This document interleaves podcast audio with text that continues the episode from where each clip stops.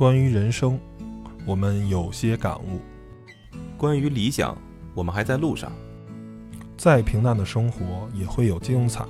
再简单的小事也会有感动。对于身边的人与事，我们只是想直抒胸臆地说出来。在这里，您能听到普通人身边的故事；在这里，您能体会别样的人生。有温度，有态度，就是我们的全部。只是因为 Tom 和他的小伙伴们有话说。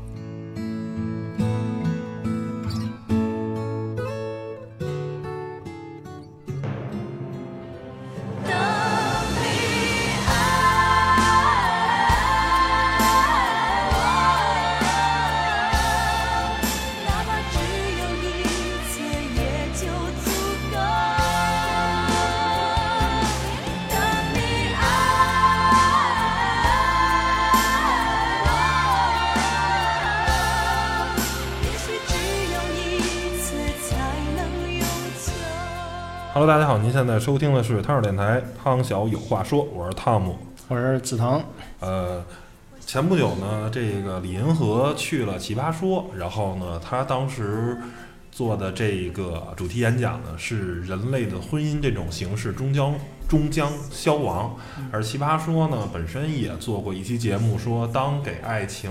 加个期限，比如说七年，比如说八年，啊，不是说错了，不是爱情，给婚姻加一个期限，是七年还是八年？你同意吗？然后这两个话题其实都是直指一个特别尖锐的，就是说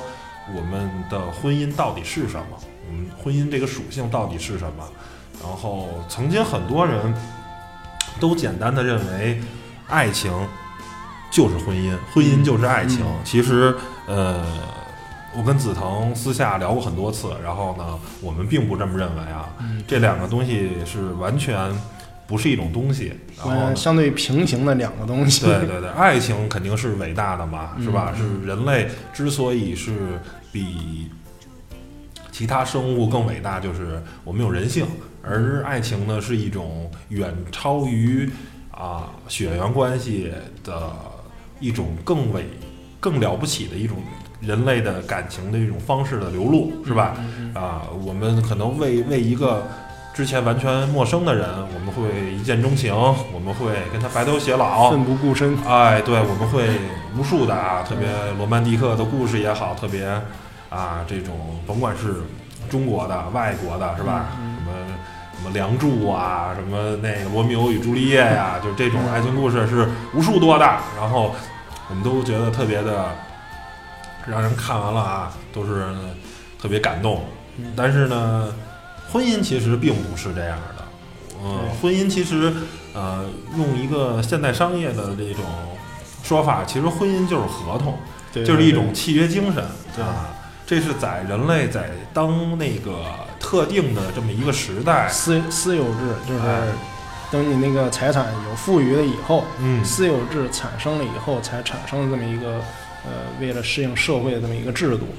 对。私有制产生以以前其实是没有的，嗯。就像我们了解，一样原始社会就是其实都是大家都是一伙儿的，嗯。嗯，什么女人什么的，大 不管是母系来。母系氏族还是父系的，都是都是一个社会一个族群，大家都是共用的。但私有制产生了以后，才有了婚姻这么个东西。其实说白了，它的目的就是为了明确到底我的那个继承人是谁，嗯。我的留了这么多的呃财产好东西，我的王位或者我的这个村长的职位应该留给谁，要确定这么一个关系。因为之前大家都是共用的，所以说没有没有必要去分你我。但是有了私有制产生了以后，就必须要分清楚了，特别是父系，呃，就是男权产生了以后。就是现形成了我们现在看到的这样一社会。我们为什么经常说，就是现在女性要争夺他们的权益？因为现在其实说白了就是，呃，直到现在绝大多数还是男性就是掌握社会资源嘛，嗯所以他们就是为了把自己的呃生前积累的资源传给自己的后代，所以说要确定这个婚姻关系呀、子女的这种各种关系，然后形成了现在这样一种婚姻的状态。嗯对，然后还有一点，我觉得就是，其实就是为什么说这是一个契约精神呢？就是说，你看，首先婚姻不见得是有爱情基础的，因为对，呃从啊、先不说咱们国外的，咱就说咱们身身系身身边熟悉的这个故事啊，就是我们有无数多的这种大才子，是吧？可能家里都有叫什么来着，糟糠是吧？嗯都有这个、呃妻子，但是呢，还是。被当做风流才子，不当被当做一段才子佳人这种佳话在讲啊，去追求一些青楼女，是吧？嗯然后呢，跟他们这个恨不得是一见钟情也好啊，是怎么样也好，然后恨不得啊顶住世俗的压力，也要怎么着怎么着。这个我们在无数的故事中，什么杜十娘乱七八糟的啊，好多都能看到。那其实那给大家还有一个这种，呃先破个闷儿吧也好吧，还是怎么说，嗯就是说啊、大家可能都误认为啊，青楼是。青楼就是就是叫妓院对，就就是妓院，青楼就是这个像咱们这儿现在说难听了，就是卖淫嫖娼的地方。其实真的不是啊，就是说这个叫什么来着啊？妓院或者叫窑子，这是出卖的是性，是吧？是出卖的这个女人的这个肉体。青楼不是，嗯青楼卖的是爱情，因为这些才子佳人其实他没有爱情，都是父母之言。是吧？媒妁之言都是这些人去给他定的婚姻。这个人儿可能俩人童养媳或者都没有见过，是不是？你怎么可能有爱情呢？俩人可能都没有见过，就最后就指腹为媒了。还是刚才说的嘛，因为他是其实婚姻在古代，嗯，现在好多了，因为在古代它主要是为了呃维护一个关系，特别是除了刚才说的，就是你的财产要继继承给你的未来的传人以外，就是还要确定一种宗族的观，因为为在人这个社会动物嘛，是以族群为基础的，你一个人你本事再大，你是成不了事儿的。对。特别在古代，人本身以血缘关系会形成一个族群，那你想，你想一个这个族群不断的就是繁衍不断扩大。壮大，啊你就得得给得得跟其他的强大的族群就是通婚，就像我们看了《红楼梦》，它就几大家族嘛，互相通婚，就是为了保障各自的权益，就是维持它越来越壮大这样一个包括其实很多皇室是吧？就是说满族不与汉族通婚，都是保持这个血统的这个啊纯纯净。就像我们看嗯零零发啊，啊后宫佳丽对，都都都都是这种感觉。您看看有些，尤其是大家可以看一些清末啊，清末的时候，那时候照相技术已经有了，不是靠画师画了。嗯那时候你看，其实皇上那些媳妇儿有的真的挺缺的啊，都是长得真的挺磕碜的，都不是说不好看，是真的长得难看。呃对吧？其实从这点儿就看来，就是说婚姻跟爱情其实本身没有什么关系，尤其是对于古人来说，他们很多时候婚姻就是真是没有办法啊，嗯真是。当然不是说绝对没有关系，当然很多时候也是因为有了爱情才有了婚姻，但是很多的呃例子是反面的啊，嗯所以他们需要去青楼去。啊，不能叫做寻花问柳，其实是追求自由的爱情，因为他们已经嗯呃，人已经很富足了，是吧？那些才子们啊，过去这个知识分子还是社会地位啊，包括收入还是比较高的，他们有钱去青楼，而且青楼是很贵的，青楼绝不是说你花多少多少钱，然后他就跟我出来了，咱俩就怎么着怎么着了，没有，还还得吟诗作对，还得 培养感情哎培养感情，哎，非常非常的困难。然后呢，哎，聊好了，这个这个上下联儿啊，或者这个诗对的没问题了，然后嗯才能能见个面儿。过五关斩六将。哎，对，反正是很很复杂，不说跟考试差不多吧，反正并不容易。嗯这个是青楼，而这个窑子呢，就直接就是花钱了，是吧？所以从古时啊，最起码在中国的这个有史料记载的时候啊，还有包括这么多民间故事啊什么的，都是反映了这么一个啊实际的这么一个情况，就是婚姻这个东西其实跟爱情有些时候是并没有什么关系的啊。那而且人呢是一个特别有趣的动物，人是一个叫做会见异思迁的，就是我喜欢你这个人，咱俩可能会特别特别的，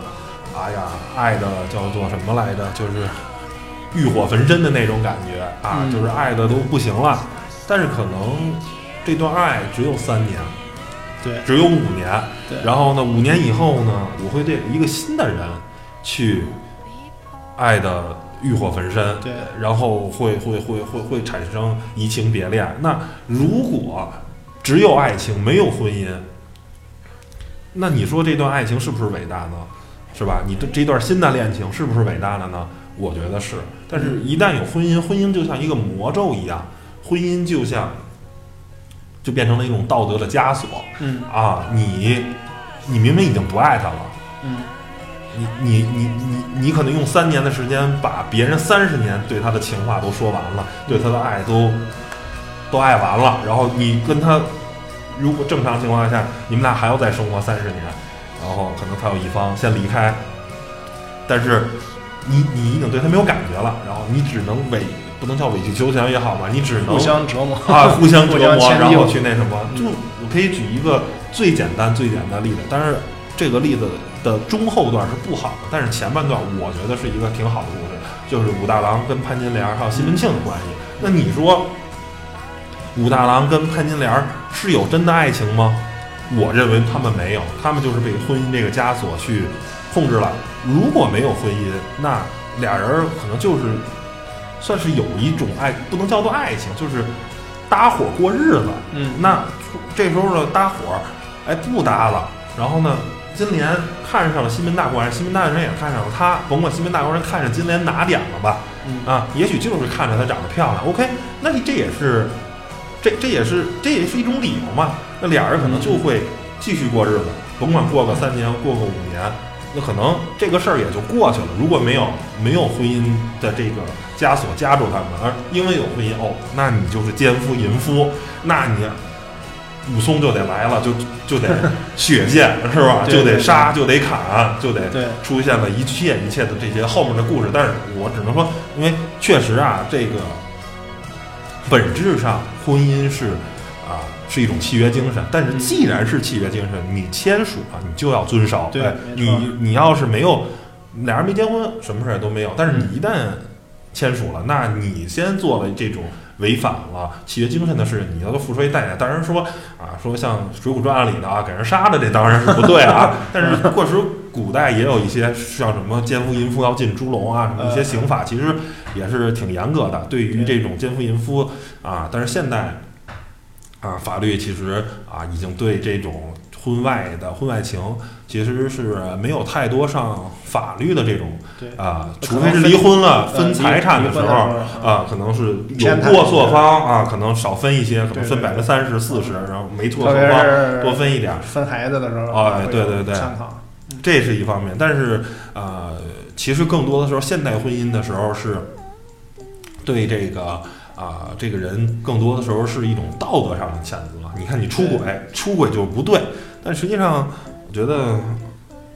确实，以婚姻这么看，以合同来看，确实是不对。但是实际上，这个东西，呃，按照这个银河专家这个、统计，他看到这个数据，呃，在美国现在有百分之五十的十六岁以上年轻人是单身的状态。然后呢，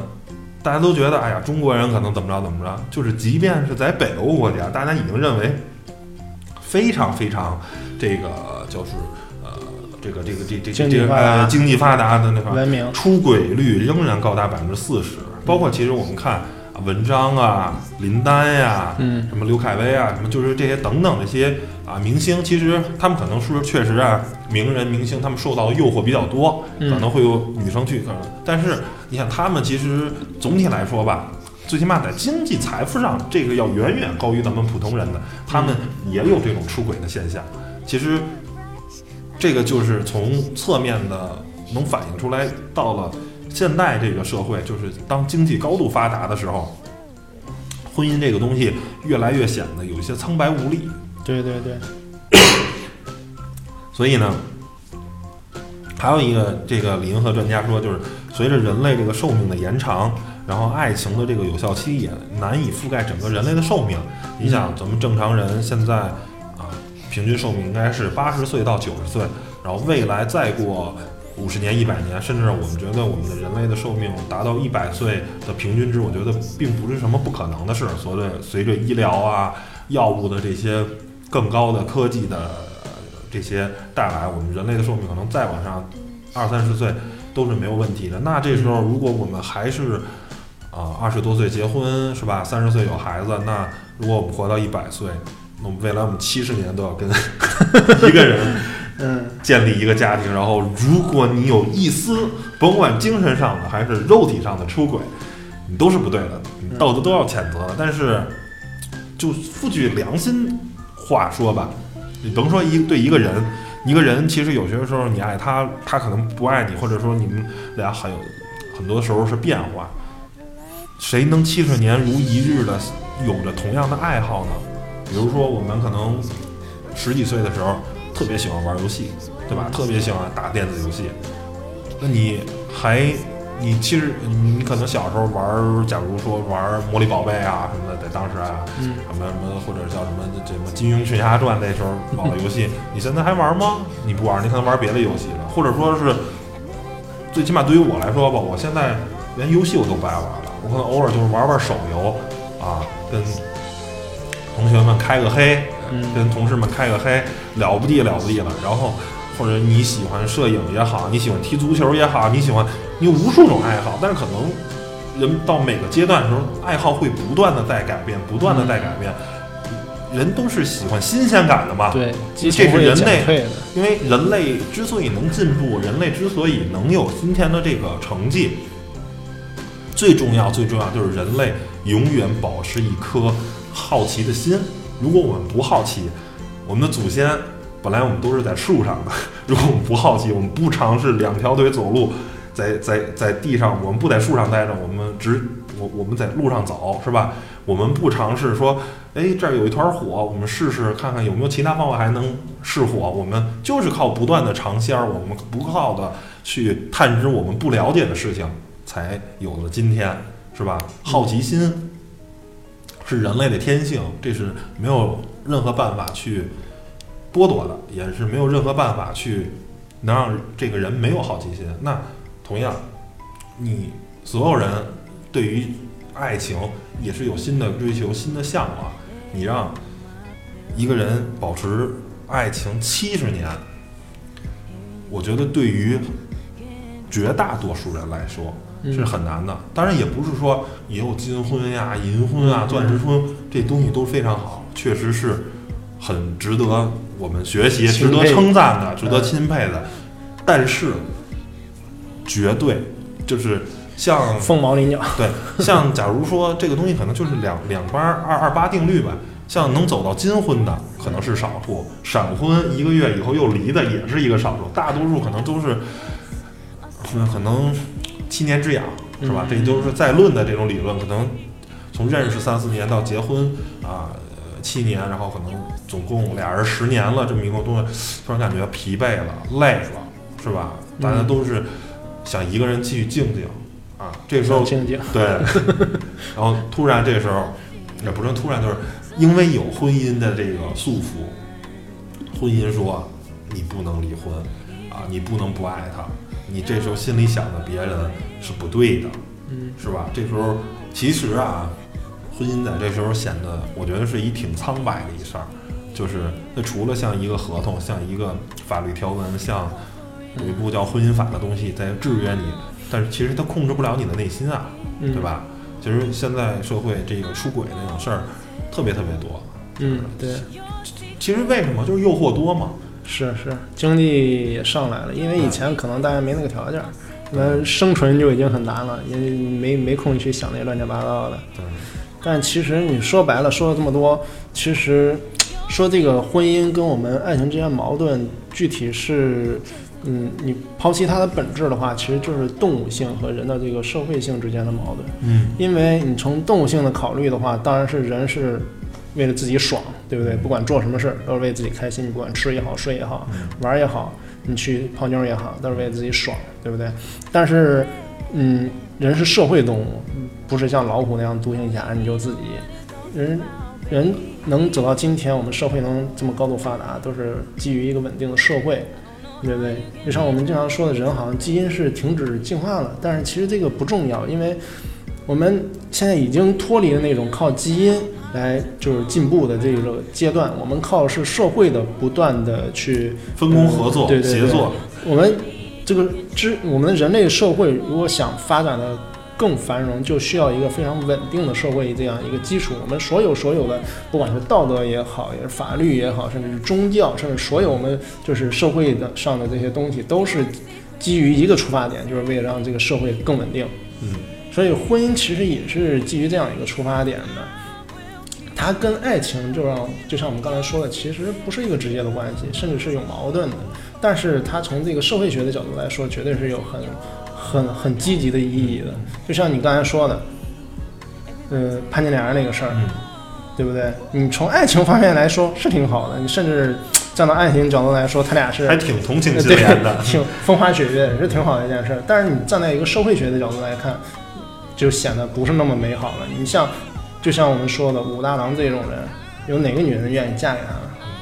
对不对？你像西门庆那种又风流又倜傥，长得又帅，家里又有钱那种，大家都愿意嫁给他呀。如果没有婚姻的这种制度和道德这些东西去约束的话，那可能。嗯，整个村儿的女人，那整个这个整个村的女人都嫁给西门庆了。都不能叫嫁，就是她能获得交配交交配的权利，就是相对呃，就是简单来说，那其实婚姻的本质是什么呢？嗯呃，就是说啊，因为毕竟人类进入了男权社会，男人的创造的社会的财富要更多，嗯他可以除了养活自己以外，还能养活另外一个人。而婚姻呢，就是说我们，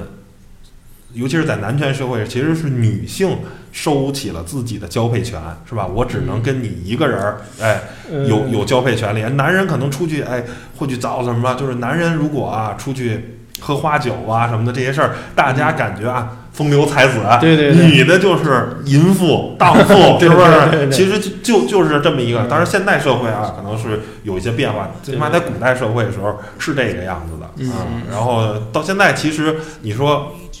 又有几个男人没有去喝过花酒呢？但是我相信说男女生去找这种啊男男性的有偿的陪侍的服务的比例，我觉得相对来说是可能会会相对来说少嗯。但是首一是啊，女生可能本身还是受这种道德啊很多价值观的约束。第二个是也确实这种男性的有偿陪侍的这种服务场所也没有那么多啊。嗯，这是从两方面看啊，对，所以我觉得就是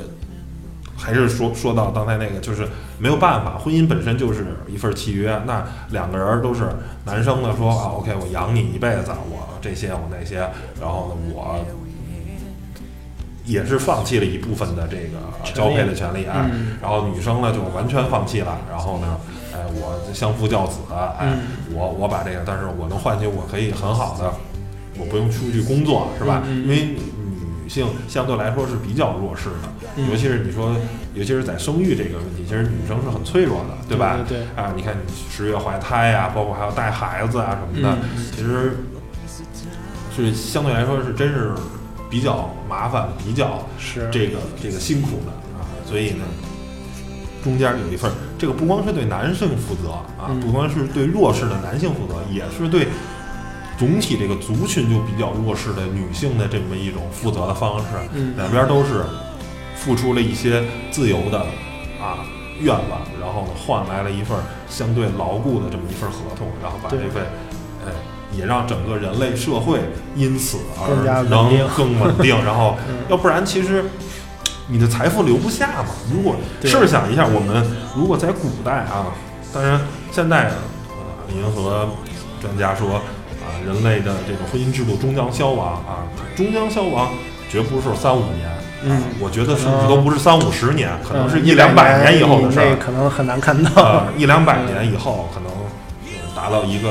我们想象不到的人类的极高度发达的状态下，嗯这种婚姻的东西可能就意义不大了啊。但是我们先试想一下，古代如果没有婚姻会是什么呢？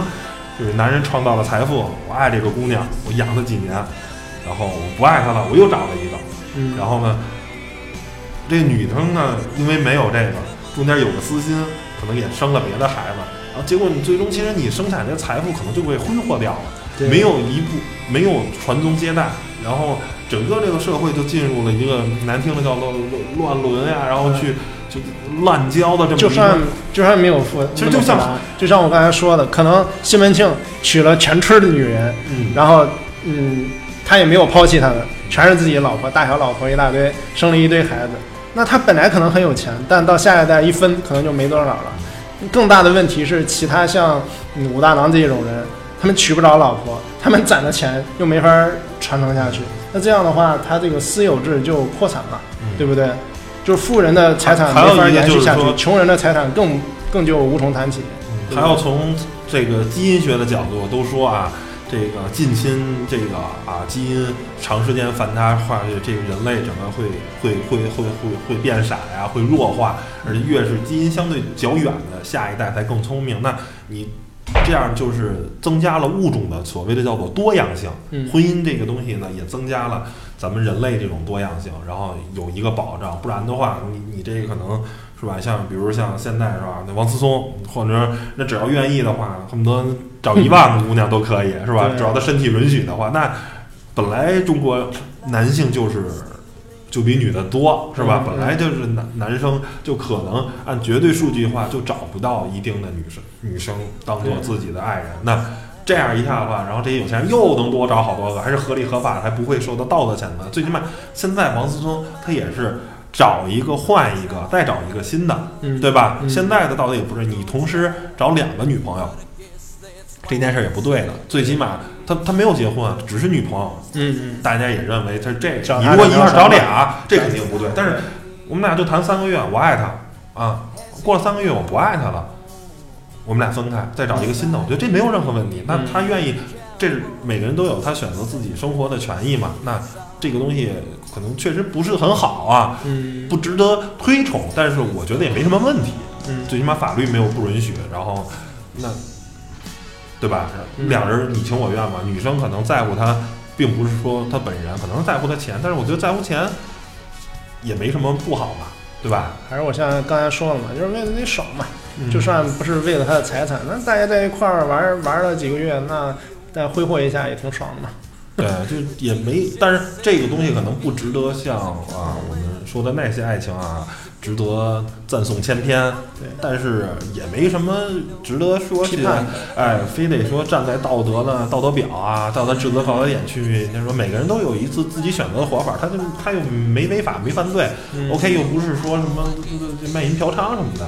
啊，我觉得这个没有什么，而且本身我个人觉得这个这种性这种行业吧，当然可能在中国确实是一个被禁的，但是其实啊、我觉得把这个东西合法化，然后去去管理的话，是一个现代文明国家的一种标志。就是当什么时候国家当中国允这性是一个合法的一个行业，然后因为什么东西只要一不合法就没有规矩可讲，因为国家根本就不管。比如说就是毒品，对吧？因为国家不管，这是违法的，所以才很乱。如果国家管，就像管烟、管酒一样，你觉得毒品市场其实是很规范的。包括其实美国之前也出现过禁酒令时期，对吧？嗯酒是违禁品，就那时候芝加哥黑帮什么是最严重的时候。嗯你国家越不管一件事儿，越那什么。其实，但大家看到欧洲啊，包括美国，其实很多的时候国家性是好像因为食色性也嘛，嗯，吃喝嫖赌，这都是人的这个天性而已。但是怎么说呢？其实你性合法化，其实还是一个相对来说比较比较右派的一个东西，因为我们是一个左派国家，我们虽然可能说还很落后，很多地方没有跟上这个时代的这这个这个这个节奏。别着急，别着急，一步一步来。我们这个思想其实是一个很左的，就是让我们就是刚建国的时候就已经取消了妓女这个行业了。对，就是把所有的妓女都从良都改造，因为我们其实我们现在是因为说呃说的不太那个什么一点，我们现在已经开始资本主义化了嘛，就是说嗯，我们刚建国的时候是一个彻彻底底就是社会主义国家，就是偏向共产主义嘛，其实思想上还是很多根基的东西还是挺好的。就比如说，他特别讲究男女平等。我们现在可能说我们国家就是很多男女不平等的现象，其实绝大多数都是建国以后，或者是一些农村，它因为没有经过这些思想的改造。但是就是改革开放以前，就是城呃比较正规一些的城市里边，其实男女这个关系是非常平等的，因为国家的思想就是这个样子。但是就是进入了改革开放以后，因为我们就是市场经济了，所以说慢慢的这些以前的东西才又回来了。因为就是这个社会总体来说，可能还是因为男性的一些特殊的这种最简单吧。你男生我连续加三十天班我没有问题，嗯对吧？女生来大姨妈的时候，那这几天你让她高强度工作，她就是不行，他身体就是受不了，嗯对吧？嗯这个就是一最简单，男生甭管是体力呀、什么的，在各个方面，呃，尤其是现代社会，你这个商业社会可能是更多的时候是需要理性的，而女性的那种偏本身是偏感性的这种东西，嗯她在商业社会确实不擅长，他们可能搞文学啊什么的，嗯呃，搞艺术这是没有问题的啊。但是你说就是单商，哎，在商场上，在这个这个做做做做商业的话，确实，而且本身呃，甭管从任何角度吧，大家其实对男性的这种本身的这种啊男男女不平等、男高女低，这个确实是客观存在的。嗯嗯对，这个这个确实是客观存在的一个，只是说在当时建国以后，可能那三四十年，那国家靠行政机器强行给你扭正了。对对对哎，但是实际上，当我这个国家这只手不管的时候，那本身你内心中的这些东西还是存在的，最后还是就回到这个回来了原始状态了。对对回来了。本身确实在这个社会上是是是是有这么这种现象存在的。因为还是马克思说的嘛，一切都是生产力决定的嘛。因为我们生产力就是现在这个阶段，所以说很多东西你想得好你也达不到。那咱俩畅想一下，你觉得未来的如果是咱们说了啊，爱情是伟大的，嗯婚姻不是，婚姻就是一纸合同。嗯，也不当不，我跟你想的不一样，爱情是伟大，但是婚姻也是还还也是挺伟大的。站在不同的角度来看呢站在你个人的角度你来看是我觉得你嗯站在我当然这个东西肯定是从心而论嘛，对一个绝对一个唯心主义者当然说出这种话，嗯但是你从如果你是一个社会学家的角度，那 爱情算个屁呀、对爱情你这整一会儿天整天谈谈爱情什么，我都你一会儿国家没有牺这个，一会儿牲是吧还那个，然后好家伙，国家三天两头两变，不是就是不是国家，你这没你这你你那你这东西也太太那什么了吗？就是其实就是国家不稳定。站在一个高的角度来看，就是现在包括日本、包括新加坡都会面临这样一个问题，因为日本是宅男现象嘛，嗯宅男特别的多，宅男腐女，而且他们现在结婚的年龄特别，我们国家现在也稍微有这个趋势，就是结婚特别晚，所以说他们那个少子化嘛，老龄化特别严重。新加坡可能会更严重，他们甚至很多年轻人，就像你刚才说的，不愿意结婚，不愿意找对象，甚至很多人不会找对象，因为各种对一个人儿待挺好，就是这就是啊，过去你可能说啊，有人得照顾你啊，你自己工作很累，然后然后需要两个人去搭帮过日子，实际上是有点像哎搭帮过日。子但是你现在因为很发达，整个人类服务行业达到一个空前的高度，是吧？嗯那你吃饭简单的说，就是以前以前两个人过肯定比一个人过得好，那嗯现在呢，不好你可能说可能一个人过得比两个人过得爽。对啊，我就是呃，收入也那什么了。然后呢，如果你真的是有那方面的需求，如果是在一个性合法的国家，我可以出去买呀、嗯对吧？然后剩下我一个人就过得很爽嘛。包括呃，这个这个您吃饭，然后呢打扫卫生，是吧？嗯你认为所有的原来是女生擅长的的工作，现在在中国可能通过手手机 APP，可能在新加坡到手机 APP 没有那么先进，可能打两个电话送餐就送到了，对吧？啊，嗯，就这种东西都都都是嘛。对，然后那咱们来呃展望展想象一下一百畅想一下年或者对对两百年以后，那人类在你认为如果没有婚姻的话，那那那和这个社整个这个社会将是一个什么样的一个首先，首先最基本的一个问题，肯定要克隆人要合法化，因为你没有婚姻的话，你这个生育就不能保证，对不对？你这个就像现在的日本呀、新新加坡，包括这些发达国家，它进入一个老龄化社会的话，它就会人口不断地减少。那你要保证一个稳定的人口，你一定会去一些，就是比如说不说克隆人，可能会一些试管婴儿啊，人工的去反正要解决人类下一代的问题。对对对，那其实很大，我们为了我们这个婚姻很大一个程度上，就是为了保证持续的稳定的去产生后代，对这样一个过程。那你就像族群嘛，蚂蚁你得有小蚂蚁去工作嘛，随着老蚂蚁死去了，是吧？对，你要像没有婚姻的话，你一定要解决的最重要的一个就是如何繁衍后代那。你觉得有没有一种可能，就是说我们俩有爱情，然后我们产生一个结晶，有一个孩子，然后我们愿意养的话，我们可以可以去养的。然后，但是肯定啊这时候如果我们不愿意养，因为整个人类的啊经济，整个人类的物质丰富到一个我们不敢想象，由国家托管。一定一定会的，一定会的而且让这叫什么呢？让专业的人干专业的事儿，就是你每个。你作为一个新生儿的父母，你要看大量的书啊，然后你这你才会学会怎么去养这个孩子。嗯但是如果是个月嫂啊，但是现在月嫂很贵啊。如果有嗯国家去养的一个月嫂，然后去单门让这些孩子去长大，嗯那有没有这这么一种可能呢？一定会，一定会，未来一定就是会进入这种的阶段。你可能两个人可能就管生不管养啊，嗯你可能愿意高兴的去看一下，可能是这样的。嗯，但是但是我觉得要必须人类还要这个东西是一个很好的方式，就跟那个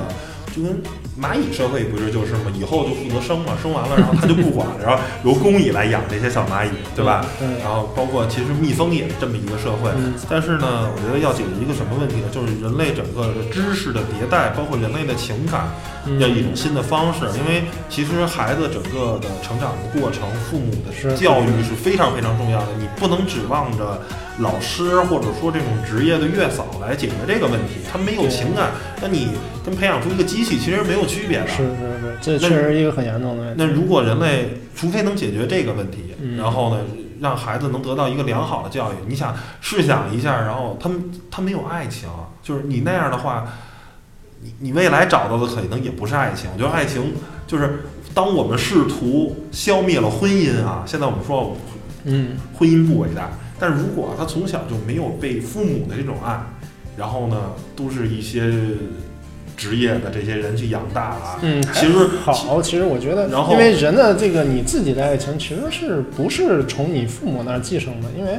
这样包括很多人，包括甚至比我们年龄年代更久远一点的人，你是看不到你父父母之间有爱情的这种联系的，其实就是过日子。但是这是人的一个天性，嗯，就算你怎么说呢？就算你不主动的去去去寻求它，但是你因为其实平时我接触会肯定会接触到这些东西。就是我我嗯看到这个很多的，呃，就是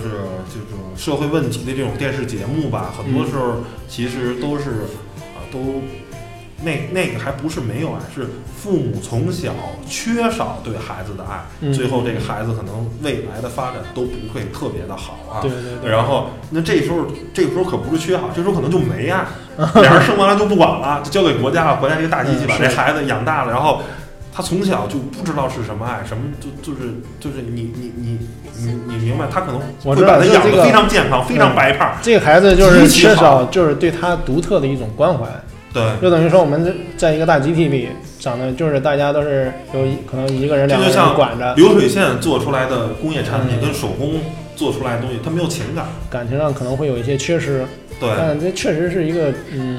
需要解决的要问题。要要面临的一但，是未来，嗯，我相信一定会有办法去解决。比如说，简单来说，可能会有一些虚拟的一些东西去代替父母去培养一个孩子的感情，可能他一些虚拟的玩伴，嗯，因为现在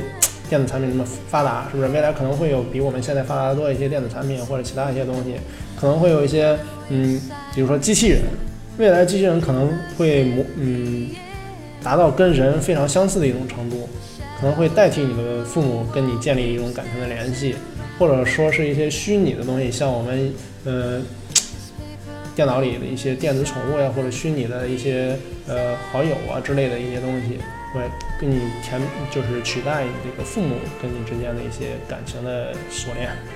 嗯，我觉得这个是因为从现在可能到父母倒是不至于啊，父母因为毕竟只有三十岁左右的这种年龄差，然后你可能呃这个代沟还没有那么大。最简单的话就是，其实啊、你跟你爷爷跟奶奶或者姥爷跟姥姥的这种巨大的代沟啊，然后这种六十岁的代沟，其实你除了每年可能定期啊会去看他，但是其实。嗯，反正对于我来说，我跟我奶奶没有共同语言。最简单是我跟我跟她说的东西，她全都听不懂。她跟我说那东西我都不爱听，嗯但是我会尽一个孙子的一个义务，我去看他，然后我去陪他稍微聊几句天儿，但是也就仅此而已。因为嗯这这个东西是没有办法的，就是虽然我们坐在嗯大家春节的时候吃一顿年夜饭，大家坐在一个桌子上吃饭，但其实啊吃完饭可能啊赶紧玩手机什么的，继续 抢红包什么，该干嘛干嘛。就是你这个互联网社会已经把把无数的家庭其实其实其实撕裂，就是你看，就是如果回家的话啊，然后可能爷爷奶奶在那儿。在一块儿聊啊，看个电视什么的，嗯啊，爸爸呢可能是如果喜欢炒股，可能炒看个股票啊，今天那什么的。然后妈妈呢可能在这抱个 iPad 看看韩剧，然后看个什么电视剧，然后这个孩子可能啊，在那儿甭管是打个游戏呀、还是干嘛呀，反正就是自己各干各的，可能就是大家原来那种团坐到一块儿看个电视剧，比如那时候无数特火的，比如像什么《还珠格格》啊、《渴望》啊什么，《北京人在纽约》编辑部故事、我爱我家什么乱七八糟那种特别脍炙人口的那种电视剧，啊、就是我们可能就没有了。就现在我妈可能追的一些电视剧，我根本就不看。然后我看的一些电视剧，比如我很喜欢看《鬼吹灯》啊这种东西，嗯，拍的什么玩意儿，神了鬼了，僵尸看还挺吓人的，什么玩意儿？就是就那种割裂感啊，在在在互联网社会其实是特别特别特别大的。你以后一就是定会更严重。嗯，对，因为你原来你找想找志志趣相同的人，你很难，或者你就算找到，你可能你跟你的同学很志趣相投，或者叫什么臭网友了，确实很志趣相投，但是你其实跟他联系的时间的。呃，并没有现到现在啊，手机社会，你无时无刻，你随时想跟他聊，他又愿意跟你聊，你们俩就能聊，你能聊二十四小时都不带断的。但过去呢，这个东西是不可能的，对吧？你过去可能打电话、发短信，那这个费用成本是很高的，而且嗯，你工作的时候也受限制，你打电话、发短信肯定不合适。周末见个面儿呃，就只能周末见个面，或者回家拿电脑发个邮件什么的。哎然后都现在随着这手机这么一一一发达，然后就是到现在，你只要我现在我不知道上学啊，老师管不管上课玩手机，应该还是管啊。但是咱上班已经没人管你玩手机了，对吧？嗯尤其是在互联网行业，那我不玩手机，我是吧？这我就 跟不上时代啊。啊，你你这样你是吧？不不能想象，就大家都离不开这个东西嘛。对，嗯，所以嗯嗯，咱们再想想呢，刚才除了靠这个这个啊、机器人儿啊，或者人工智能啊，或者说是是父母本身父母本身能不能把自己思想灌到一块硬盘里，然后去去通过机器人儿教育？当然，你要畅想未来的话，肯定有无限种可能。比如说，我想的未来可能我们就不需要学习，比如说直接可能各种手段，比如植入芯片儿或者什么乱七八糟的手哎段。，那你有没有想到过？刚才说了，咱们啊、节目最开始就说，人类的婚姻就是解决这个私有化财产的问题。嗯那如果孩子靠这么养的话，觉得你说未来还有人类还有私有化财产这个这个概念没有啊，所以说为什么是共产主义社会呢？嗯所以说马克思的那个思想其实没错的，嗯他那个共产主义社会一定是会到来，只是我们以我们现在生产力，我们不知道以以什么样的途径或者说怎样才能到达。但是当当生产力和这个社会发展到一定阶段的话，它一定会就是自然而然的到来的。嗯嗯，你觉得那时候那个社会应该是一个什么样的社会？很难想象，因为我们只能根据现在我们所接触到的，就像古人，嗯 像古人畅想未来一样，肯定跟未来真正未来会有差距。但是可能我觉得会有几个趋势吧，比如说像我们刚才说的婚姻肯定会消亡，消亡的话，那人跟人之间可能就是男人跟女人之间可能就只有，甚至甚至未来可能男女这个性别的关系就没有那么重要了。你甚至你自己可以想变性就变性，你是可以是这会儿是男的，哎下一会儿是女的，这都无所谓，因为这个社会这个整个这个体系已经崩塌了，不需要我们什么男人女人呀或者社会分工的这样去约束你，嗯，你你你开心就好，对不对？嗯嗯，可能你大家只要玩那得来，那那泰国人妖合适啊，人不用改造天生就是。我们去看一些乌托邦的，就是为了涉及涉及到未来的一些那些科幻的小说呀、漫画呀、电影之类的东西，它会涉及到未来一个比较主流的一个就是很中性的这样一个人人人物的形象。嗯，看比如说《黑客帝国》，它的那个女女女女主角叫 Trinity，你可以看到她其实以我们的审美来看，你不觉得她多漂亮，对不对？理着短发又没有女人很温柔的一面，呃，身材吧还行，但是就感觉很不女人。但是这是很多影视作品里面，因为科幻的影视作品里面都会出现这样一种角色，因为在很多科幻科幻的嗯科幻作家来看，未来一定会就是性别会慢慢的就是，包括我们现在就已经看到这种趋势了。很多男人越来越娘炮，对不对？女汉子也越来越多，然后同性恋也是越来越多，对不对？所以说未来可能这个性别慢慢的也会随之而消亡。嗯成吧？我觉得，反正这一期，呃，从刚开始啊、剖析了一下爱情跟婚姻的这个关系，到最后畅想了一下啊，这个呃人类未来的这种婚姻可能会消亡，然后对以一种新的社会形式，一种重新更稳稳另一种稳固的社会结构来。去让我们人类有一个更好的发展。反正甭管怎么说，这些我相信在我有生之年一定是看不到了。这个绝不是嗯未来五十年、八十年能达到的啊！我觉得是可能一百年、两百年，或者是时间更长才能达到，因为嗯这个确实是一个极其呃庞大的一个工程。因为嗯嗯，我们要我们首先构建这个社会对，首先我们先要解决整个国家级别的这种财富的嗯这什么？你可能啊，按现在这种经济发展速度，美国或者瑞士啊，就是这种嗯其他或者北欧国家，可能再用五十年就达到。但是你觉得非洲就在那种经济条件下，你怎么可能会就没有婚姻呢？是吧？嗯首先我们需要一个时间上，这个全世界国家之间的这种贫富差距就几乎就是没有了。嗯然后呢，再往上顶一步，我们才能考虑到这种。但是我觉得还是啊，对于一个人来说，嗯，呃，婚姻其实并没有什么伟大的，婚姻不过是契约，爱情才伟大。你应该去真正的追求爱情。但是在现在人类整个这些东西还不足以支撑对啊这个婚姻这个东西的时候，我觉得你你如果你真的爱一个人，应该尝试的，你应该去俩人去，就像签一份合同，我保证你，我让你去是哎，很很幸福的过一辈子。然后当你们俩人可能真的觉得啊彼此不再爱对方的时候，应该学会放手，然后呢去和平的去去处理一下你们的关系，不管是离婚还是怎么着啊。就包括其实现在好像那之前那个徐峥跟那个陶虹好像是也是叫做他们那个叫做行婚还是什么，就是。就是就是说，呃，这个这个可能没确定啊，你不要乱说，嗯反正有说你这么诽谤说，就是反正好像有有那种传闻，就是叫叫叫他们这个那个那个有一个专有的名词啊，就是意思啊，我们虽然呃我们结婚了，但是呢，我们可以可以心中存着彼此爱的别人啊，嗯就是反正之前有那么一个一个一个东西，我觉得这这个其实就是看到了整个人类的在在往，前走是一个挺挺超前的思想，因为包括现在不光这样，像丁克家庭啊，或者说很多呃，就是不结婚的，就是呃只同居不结婚这样的现象我觉得俩人包括我，包括我自己，其实就很很倾向于这些东西，因为我个人不是太喜欢带孩子，嗯因为对孩子没有特别的感情。那你是不想？那你不结婚的理由是因为不想要小孩儿是吗？因为孩子是婚姻最重要的一个部分。如果你不要孩子的话，其实真的没必要去结婚，对不对？你自己想一下的话，嗯，对，那最起码在中国是因为你不结婚的话，这孩子是没户口、黑户，说这也很多。对，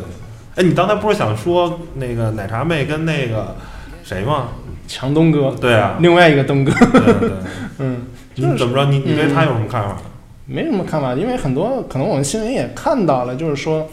嗯，也是说我们刚才就是说这个婚姻的本质嘛。其实，嗯，因为呃之前流露出消息说，他就是在他们结婚之前嘛，然后刘强东跟那个京东公司就是签了一份合同，就是说，嗯，他们就是从当时就是从他们结婚之前，呃，可能几个月开始，首先是刘强东确定自己的婚前财产，有很多东西就划为婚前财产了。然后另外就是他那个从那签那份合同开始以后，在京东公司每个月只嗯不是每个月每年只领一块钱，然后所有的啊，啊所有的那个呃他的收益啊什么都转化为股权这样的东西，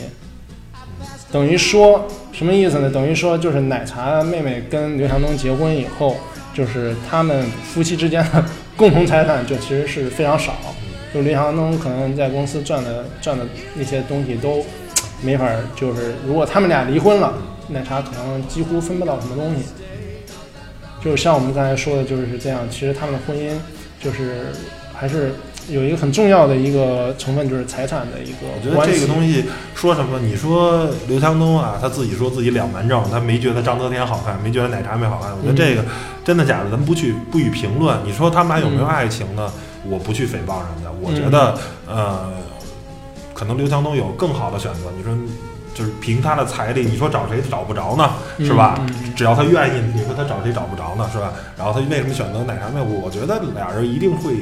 会之间肯定是有爱情。那为什么刘强东选择这个呢？就是其实就是就是婚姻的一种束缚嘛。嗯我我作为一个企业家，我最怕是什么？我对这个公司失去了控制权。对对对，我我有一个更高的责任，我是一个父亲，我是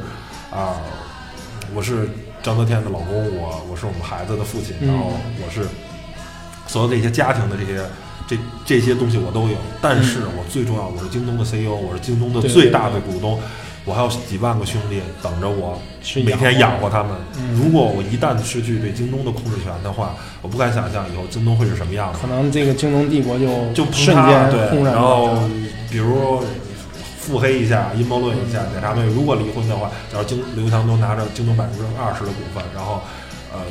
奶茶妹妹也拿了走百分之二十，百分之四十一人分二十，然后奶茶妹妹说行，嗯淘宝嗯骂干爹，你一百亿我把二百分之二十全卖了，其实那个那东西可能值五百亿啊，我一百亿就卖了，然后嗯。瞬间，本来腾讯跟京东联合打造了这个中国 B to C 第一电商帝国，可能瞬间就被阿里一下的天猫就给打败了，就完蛋了。嗯。那那这不过是因为一纸离婚，然后嗯这个帝国就崩塌了。那这对这对于刘强东来说，我如果是刘强东的话，我也没法接受。我怎么能接受？就是现在很多就是比，当然刘强东这个比较简单粗暴啊，嗯比较高级的做法就是说。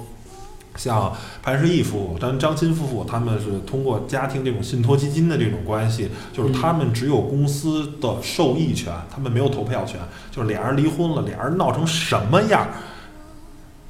都不影响不影响 SOHO 的未来的投票，就是他们俩不能直接投票，他们是嗯上面再有一个基金公司，然后呢再有什么家族基金啊、委托什么的，是通过繁复的这种职业经理人跟什么才能最终影响到这个公司。并不会说俩人一分家产怎么着，我们这一块楼给卖了什么的，并不会的。这就是也是大家其实从现在开始，就是他的他们的财富确实达到了一个非常高的水平，就说可以说是共产主义，他们已经不衣食无忧了。嗯然后，但是他们因因为有很多的社会责任，其实这时候婚姻制度是制约他们的。对对，对于他们来说，婚姻制度确实是制拖后腿儿的，对你说别，就是你要是别说道德论什么的，那你说我为我们几万个、几千个员工负责，让他们有就是活得更好，这不是道德吗？对吧？因为我们俩人两口子闹离婚，然后结果让这个几千个人、是几万个人失业了，这事儿道德吗？我觉得这事儿也不道德吧，对，对吧？嗯行吧，那本期节目就是吧，洋洋洒洒的聊了这个爱情和婚姻啊什么的，嗯包括构建了以后未来的这么一个想法。甭管您认不认为这一期可能是挺毁三观的也好，还是觉得我们说的对也好，我觉得啊都是啊一个但是我们还是我们还是倡导大家要在婚姻内一定要尽好自己的责任。首先，我们说的这一切都是建立在你要对自己和对自己身边人负责任的基础之上，然后再去说其他的一些东西。你如果嗯做事不负责任的话，这是在任何时代都是站不住脚的。嗯嗯对。